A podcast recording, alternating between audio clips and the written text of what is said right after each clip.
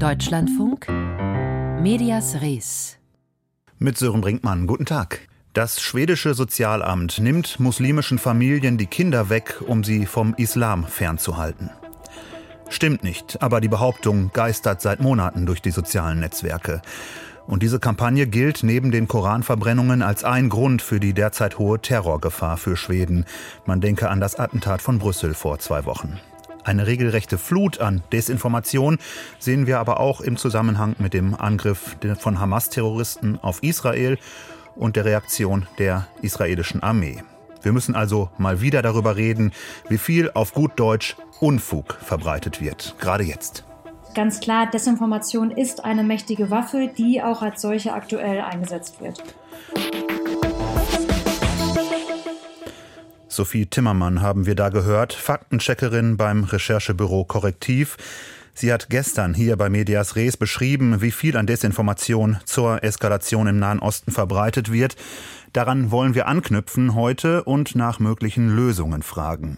Denn gegen Desinformation vorzugehen, das ist ein wichtiges Ziel auch in der Digitalpolitik der Europäischen Union. Ein Baustein der Digital Services Act. Da steht viel drin, von den Grundrechten für Internetnutzer bis hin zu Maßnahmen, um illegale Inhalte schneller zu entfernen.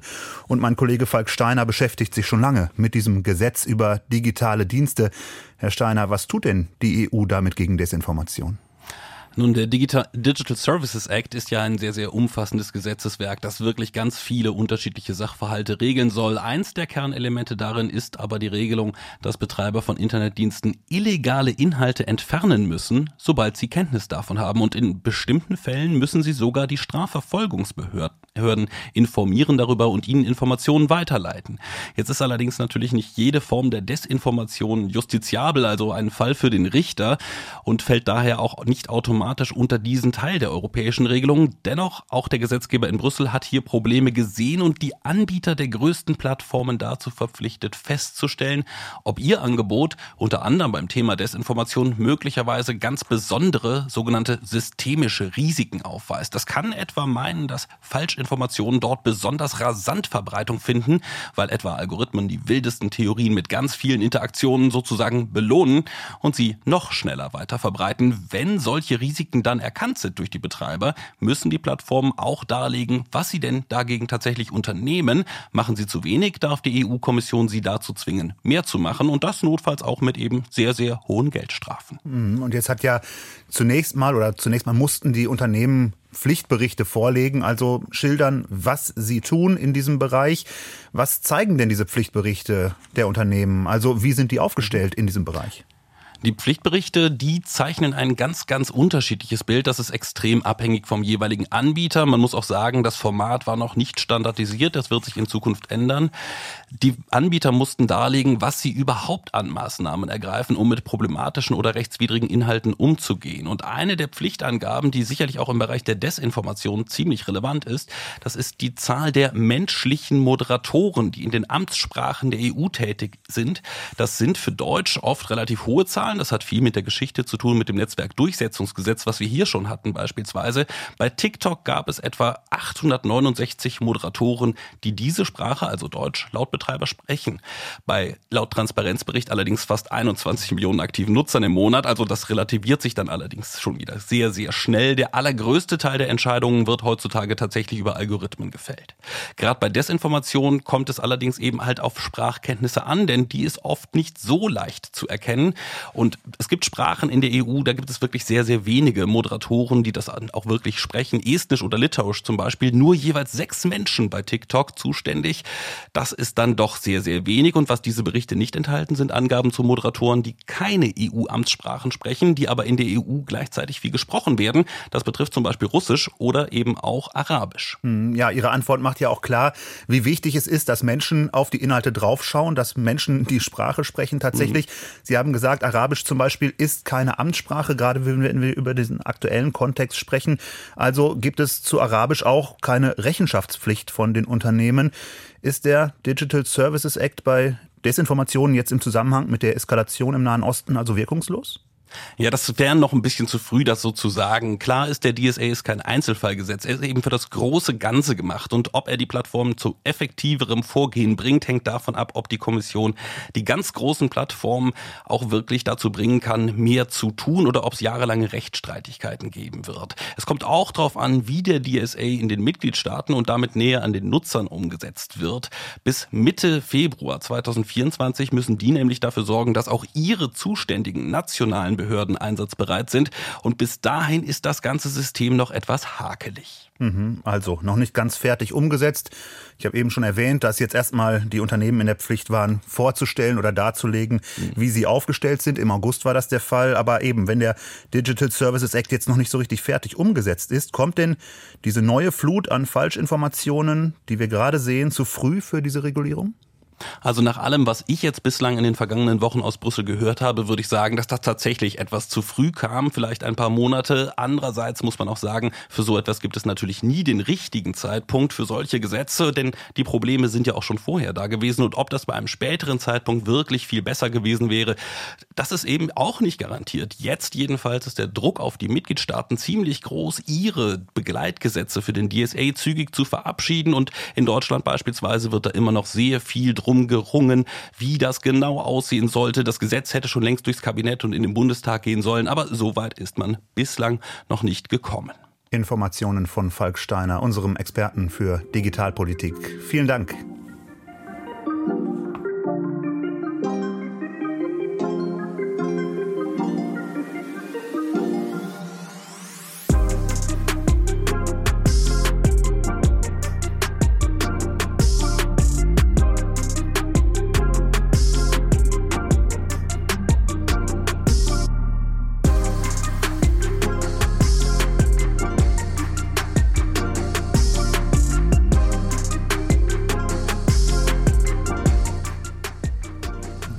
Schwierig es ist, gegen Falschinformationen vorzugehen, das sieht man in Schweden gerade.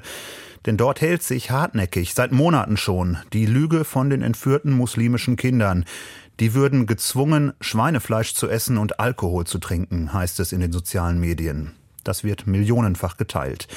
Und auch das hat Schweden in den Fokus vieler Anfeindungen gerückt sodass sich sogar Schwedens Regierungschef immer wieder genötigt sieht, einen Satz zu sagen, der eigentlich selbstverständlich klingt. Schweden kidnappt keine Kinder. Diesen Satz sagt der schwedische Regierungschef Ulf Kristersson bei einer Pressekonferenz im Oktober. Er sagt ihn nicht zum ersten Mal.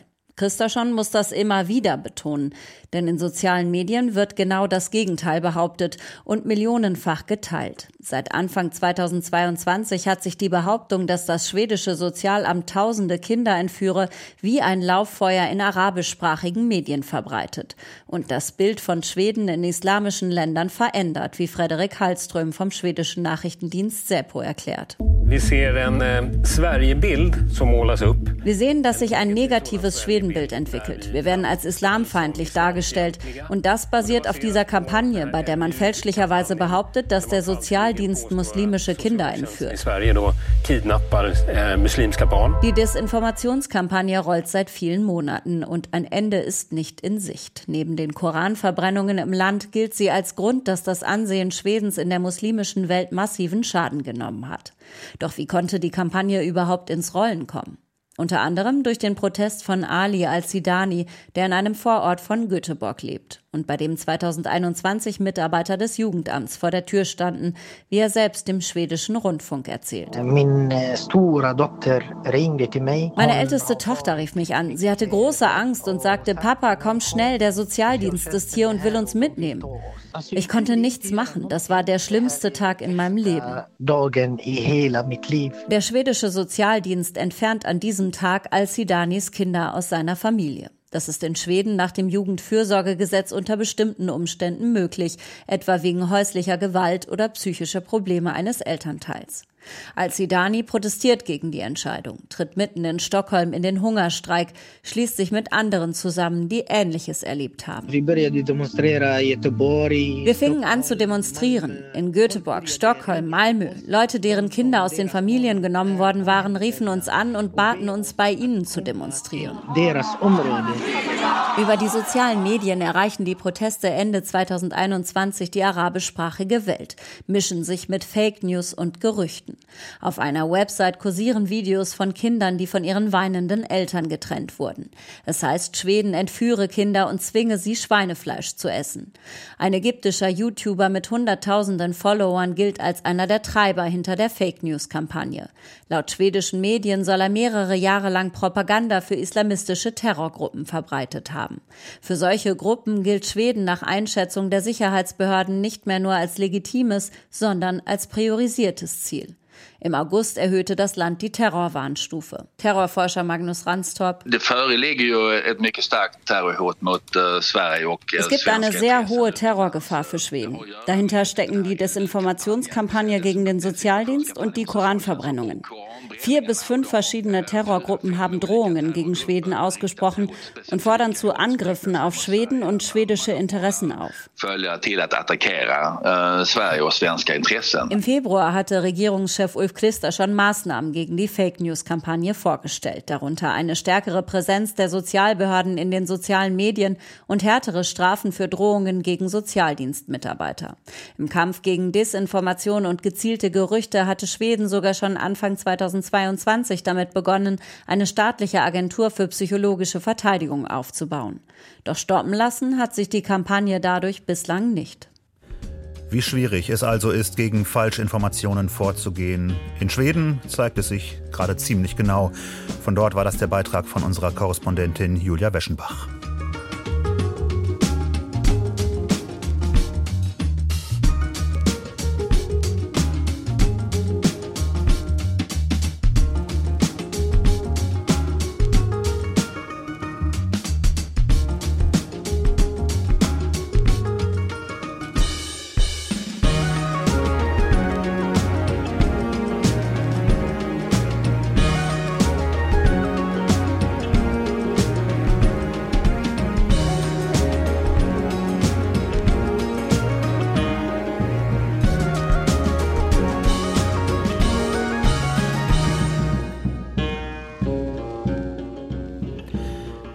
Dezember will die EU ein weiteres Mal darüber entscheiden, ob Georgien einen Kandidatenstatus bekommt, also eine konkrete Perspektive für den Beitritt in die Europäische Union.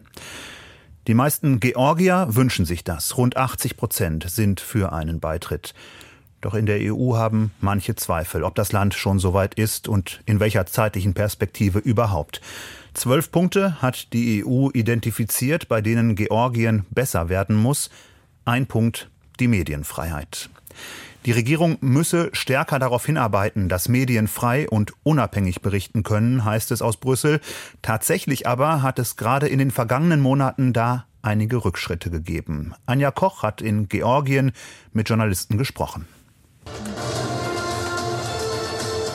Es sind nur noch wenige Sekunden bis zur 18 Uhr Nachrichtensendung von Tavari TV. Die kleine Regie wirkt beengt. Letzte Anweisungen, dann ist Moderator Michael Sesaschwili on air. Rund 300 Mitarbeiterinnen und Mitarbeiter hat Tavari TV, ein Fernsehsender mit kurzer, aber bewegter Geschichte. 2019 wurde er innerhalb weniger Tage aus dem Boden gestampft von Journalisten, die in einem gemeinsamen Akt der Rebellion ihren vorherigen Arbeitgeber verlassen haben, wegen zu viel Einmischung in den Inhalt, sagen sie. Doch leicht ist die Arbeit auch jetzt nicht, erklärt Moderator Sesaschwili. E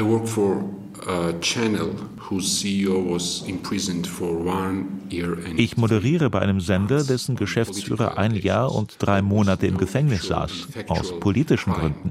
Er hat kein Verbrechen begangen, aber er war kritisch gegenüber der Regierung.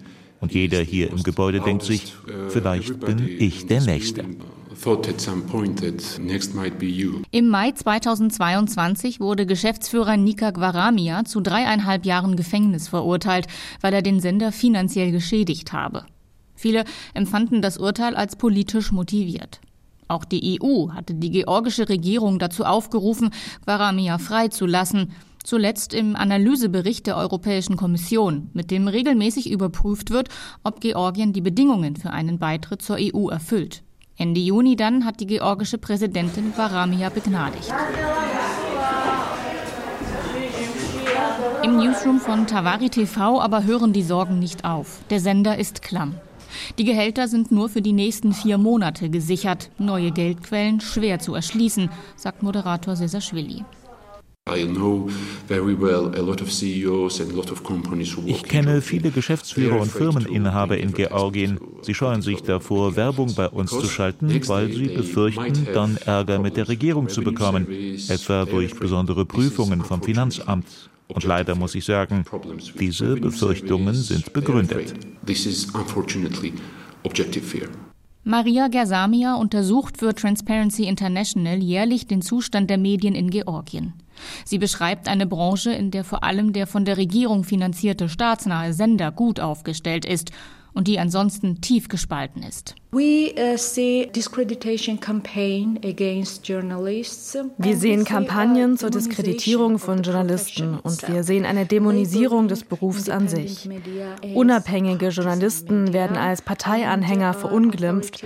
Politiker weigern sich, Sendern Interviews zu geben, die nicht auf ihrer Linie sind. Dabei soll Georgien genau diese Polarisierung eigentlich verringern. So will es die EU. Mehr Dialog, mehr Pressefreiheit, das sind Bedingungen für den Beitritt in die Union, den sich 80 Prozent der Georgier wünschen. Auch den besseren Schutz von Journalistinnen und Journalisten gegen Gewalt fordert Brüssel. Doch erst im Juni wurde der Satiriker Mischa Schwaldaze angegriffen, auf offener Straße in Tiflis. Verurteilt wurde dafür ein Mann, der beim Geheimdienst angestellt war. Mschwaldaze glaubt, dass er nicht auf eigene Faust, sondern auf Anweisung gehandelt habe. In diesem Land kennt mich jeder. Mich öffentlich zu attackieren, sendet also eine Botschaft an alle hier. Wenn ich nicht sicher bin, ist niemand sicher. Und wer immer sich kritisch äußert, muss mit Bestrafung rechnen. Journalismus, sagt Maria Gersamia von Transparency International, werde in Georgien nicht mehr als sicher angesehen. Es sei auch kein Job, der Popularität verspreche. Stattdessen gelten Journalisten als nervig. Die Zahl derer, die den Beruf wechseln, sei alarmierend. Kein gutes Zeichen für ein Land, das sich eigentlich auf den Weg Richtung EU machen will. Georgien auf dem Weg nach Europa ausdrücklich mit einem dicken Fragezeichen formuliert. Über die hohe Hürde Medienfreiheit auf diesem Weg Anja Koch.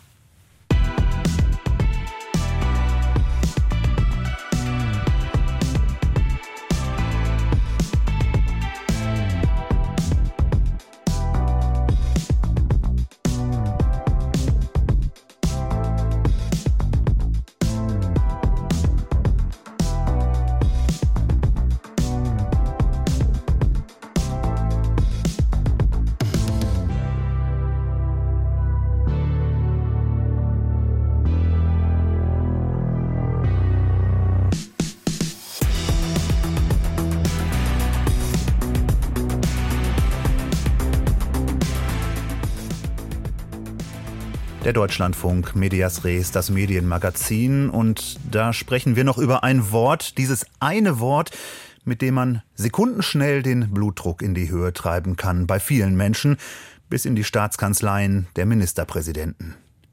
Beitragserhöhung. Zur allgemeinen Beruhigung geht es jetzt aber nicht um Deutschland, sondern wir blicken auf unser Nachbarland Tschechien. Während dort die Opposition lautstark die Abschaffung des öffentlich-rechtlichen Rundfunks fordert, will die Regierung jetzt die Rundfunkgebühr erhöhen, zum ersten Mal seit 15 Jahren. Die Art und Weise ruft allerdings Kritik hervor. Es gehe um einen Blankoscheck, heißt es, denn die Verantwortlichen wüssten noch gar nicht, wofür sie das zusätzliche Geld verwenden könnten. Aus Prag, Kilian Kirchesner. Gedrängt voll ist es in dem Konferenzraum in der Prager Altstadt. Auf dem Podium nehmen sieben Schwergewichte der tschechischen Medienszene Platz. Zum ersten Mal treten sie so einträchtig nebeneinander auf, denn eigentlich sind sie erbitterte Konkurrenten. Die Vorstände der beiden größten privaten Fernsehsender, Verlagschefs und Verbandspräsidenten haben zu einer gemeinsamen Pressekonferenz geladen. Einer von ihnen ist Marek Singer, Generaldirektor des Privatsenders TV Prima. Das hier ist nicht der normale Weg, um ein falsches Gesetz zu ändern. Alle die normalen Wege haben wir schon versucht. Wir haben auch dem Minister versucht zu erklären, warum das Gesetz falsch ist. Das hier heute ist so etwas wie die Notbremse. Das falsche Gesetz. Es geht um eine Erhöhung der Rundfunkgebühren. Die Tschechen zahlen seit 15 Jahren unverändert, umgerechnet knapp 6 Euro fürs Fernsehen und sogar seit 18 Jahren 2 Euro fürs Radio. Um rund 20 Prozent sollen diese Beiträge ab dem Jahr 2025 steigen, so will es die Mitte-Rechts-Koalition in Prag. Und als der zuständige Kulturminister Martin Baxer sein Vorhaben präsentierte, rechnete er vor, dass die Sender wegen der Inflation heute de facto nur noch die Hälfte des Geldes zur Verfügung hätten, wie bei der damaligen Gebührenerhöhung. Und noch eine Neuerung kündigte er an. Wir ändern die Definition der Geräte, für die die Gebühr abgeführt wird, womit sich auch die Zahl der Gebührenzahler erhöht. Neu kommen alle Geräte dazu, mit denen man Rundfunk- und Fernsehsendungen empfangen kann. Ein typisches Beispiel sind also Smartphones oder Tablets. Wenn es in einem Haushalt mehrere solcher Geräte gibt, wird die Gebühr nur einmal abgeführt. Tatsächlich ist die Berichterstattung im Internet einer der zentralen Punkte, der die privaten Medienunternehmen stört. Wenn die öffentlich-rechtlichen mit viel Gebühren Gebührengeld neue Online-Formate entwickeln könnten, grabe das der privaten Konkurrenz das Wasser ab, sagt Michael Hanak, der im Vorstand eines großen Verlagshauses sitzt und Vorsitzender eines Verbands von Online-Unternehmen ist. Das Letzte, was Gebührenzahler brauchen, ist, dass ihr Geld für Dinge verwendet wird, die gar nicht nötig sind. Inhalt, der nur für online erstellt wird, zum Beispiel. Das tschechische Fernsehen stellt solche Inhalte schon heute her und wir fürchten, dass es mehr werden wird. Inhalt, der nicht linear gesendet, sondern nur online genutzt wird. Kulturminister Martin Baxer ist bei der Begründung für die Gebührenerhöhung tatsächlich recht vage geblieben. Unser Vorschlag dient dazu, die Entwicklung weiterer Formate zu ermöglichen, große Koproduktionen und eine ganze Reihe von weiteren Sendungen. Wenn man eine qualitativ hochwertige Erfüllung des öffentlichen Auftrags will, also hochwertige Sendungen, dann braucht man dafür Geld. Und das nicht nur für die bestehenden Sendungen, sondern auch für künftige. Den Vertretern der privaten Medien reicht diese Absichtserklärung nicht. Sie fordern mehr Konkretes. Libusche Schmutzlerova, Chefin eines großen Verlagshauses und Vorsitzende des Verlegerverbands. Wir ziehen nicht die Erhöhung der Gebühren als solche in Zweifel, aber wir kritisieren, dass ein Blankoscheck ausgestellt wird. Wir wollen das umdrehen. Die Regierung muss genau definieren, was die Anforderungen sind und das öffentlich-rechtliche Medium muss darauf mit einem Konzept reagieren, das dann diskutiert wird. Danach kann man sagen, ja, dafür reichen die Gebühren aus oder auch, sie reichen nicht aus. Man wolle nicht dem öffentlich-rechtlichen Rundfunk den Krieg erklären, so sagte es einer der Verleger auf dem Podium wörtlich. Denn die Stimmung gegenüber den Medien ist in Tschechien ohnehin aufgeheizt, das ist ihnen klar. Für die linkspopulistische Opposition ist der Streit um die Rundfunkgebühren tatsächlich ein gefundenes Fressen. Der frühere Premierminister und jetzige Oppositionschef Andrej Babiš trumpft in einem Facebook-Video regelrecht auf. Ist das nicht Korruption? Regierung, erhöhe uns die Gebühren und wir werden fein in eurem Sinne berichten? Das ist die neuzeitliche Totalität. Uns aber korrumpiert niemand. Sollte er an die Regierung kommen, so verkündete er, werde er die Rundfunkgebühren ganz abschaffen. Schließlich gäbe es genügend andere Medien. Die Debatte um die Rundfunkgebührenerhöhung in Tschechien. Der Beitrag von Kilian Kirchgessner.